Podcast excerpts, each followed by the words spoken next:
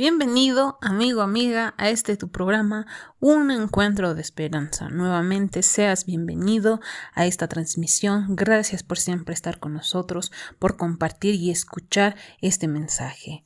Una vez más, tu servidora va a estar acompañándoles todo, en todas las transmisiones, en toda esta transmisión, tu servidora Fanny. Y pues para dar inicio tenemos invitados. Y nuestro primer invitado, que nos va a estar deleitando con esta melodiosa voz, es nuestro hermanito, nuestro hermanito Alex con el tema Ya es tiempo. Es por eso que lo vamos a dejar con ustedes para que puedan escuchar esta música.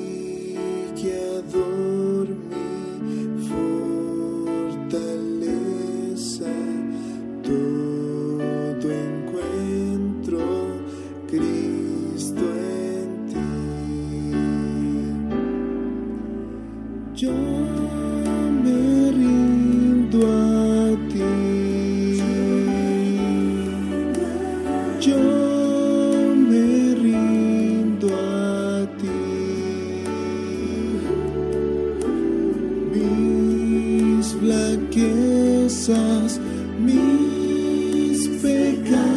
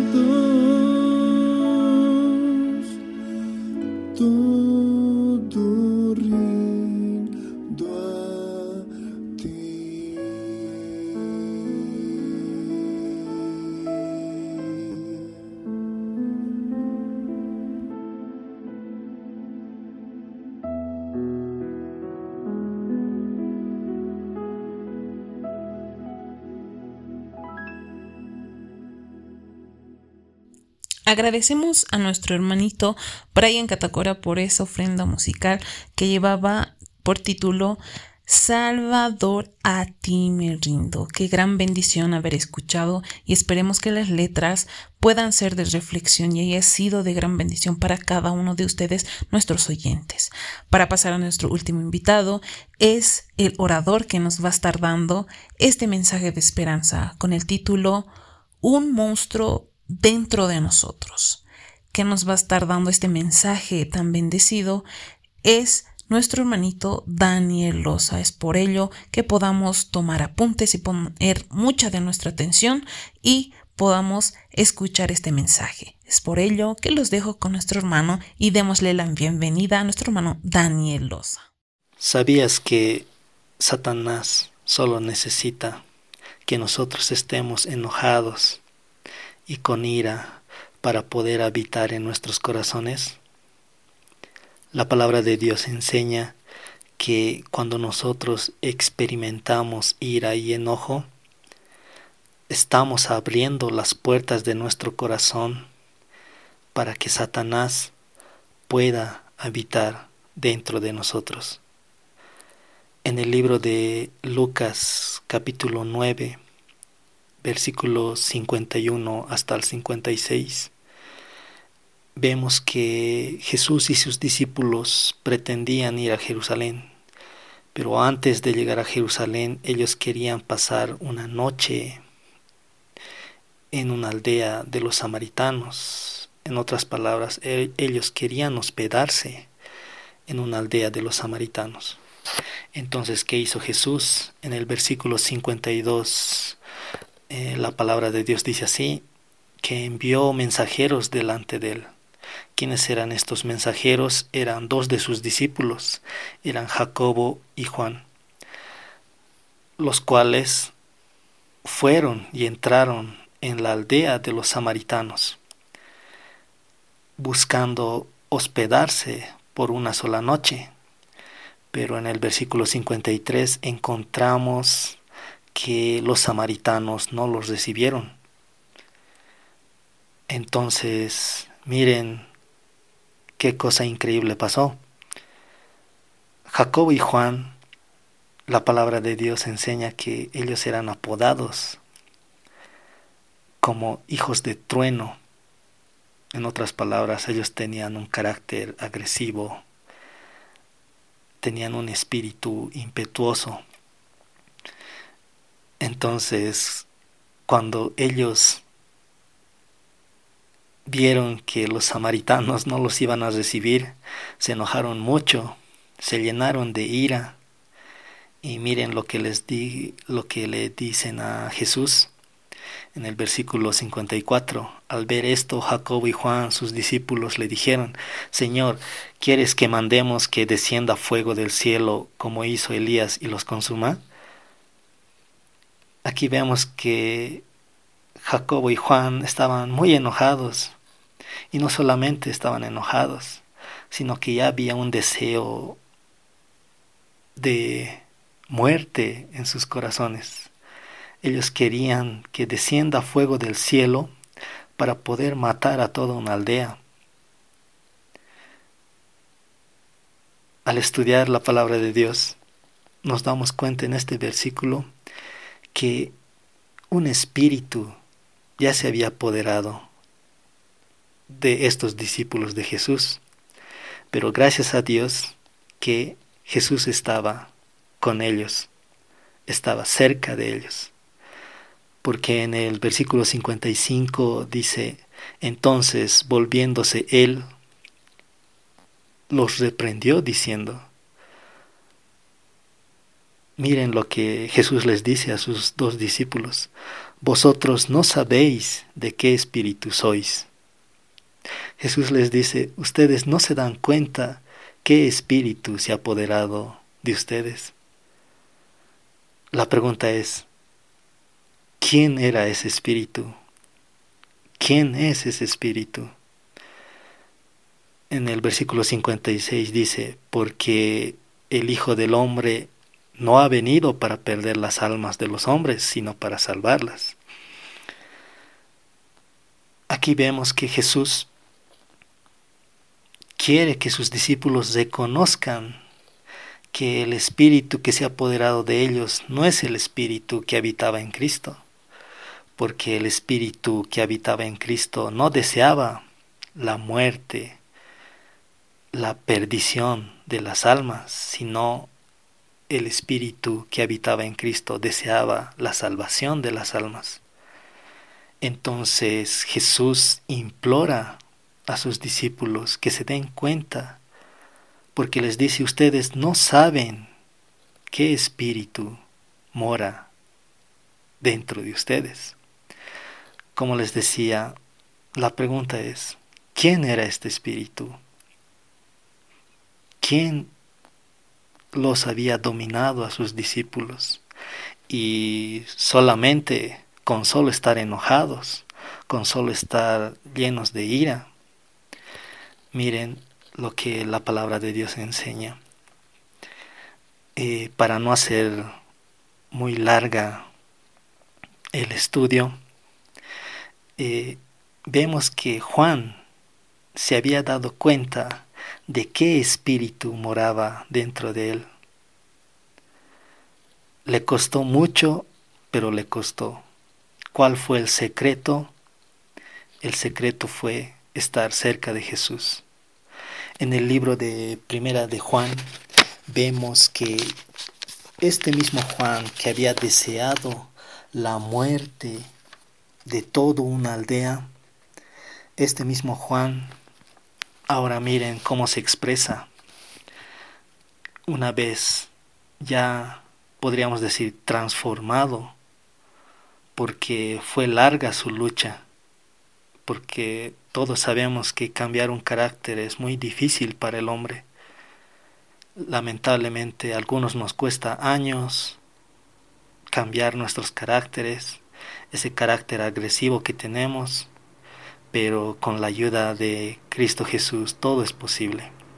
Y eso es lo que pasó con este discípulo Juan, que antes era apodado Hijo del Trueno, pero ahora ya es llamado Juan el Amado, gracias a la transformación que Jesús hizo estando con él varios años. Miren en el libro de Primera de Juan 3, 7, cómo se expresa él. Ella logró reconocer cuál era el espíritu que lo estaba dominando. Dice así en el versículo 7, Hijitos, nadie os engañe. El que hace justicia es justo, como Él es justo. El que practica el pecado es del diablo, porque el diablo peca desde el principio. Para esto apareció el Hijo de Dios, para deshacer las obras del diablo. Aquí Juan está diciendo, en esa ocasión el espíritu que me había dominado a mí era el diablo, Satanás porque el diablo peca desde el principio. Pero gracias a Dios que estuvo Jesús a mi lado, porque para esto apareció el Hijo de Dios, para deshacer las obras del diablo. Aquí Juan está diciendo que yo estaba dominado por Satanás, pero para esto apareció el Hijo de Dios, para deshacer las obras del diablo cuánto debemos agradecer la obra que hizo Jesús en nuestras vidas para poder cambiar nuestro carácter. Vemos también que no solamente Juan experimentó esto, también el apóstol Pablo en el libro de los a los romanos en el capítulo 7 en el verso 14 también sufre esta situación.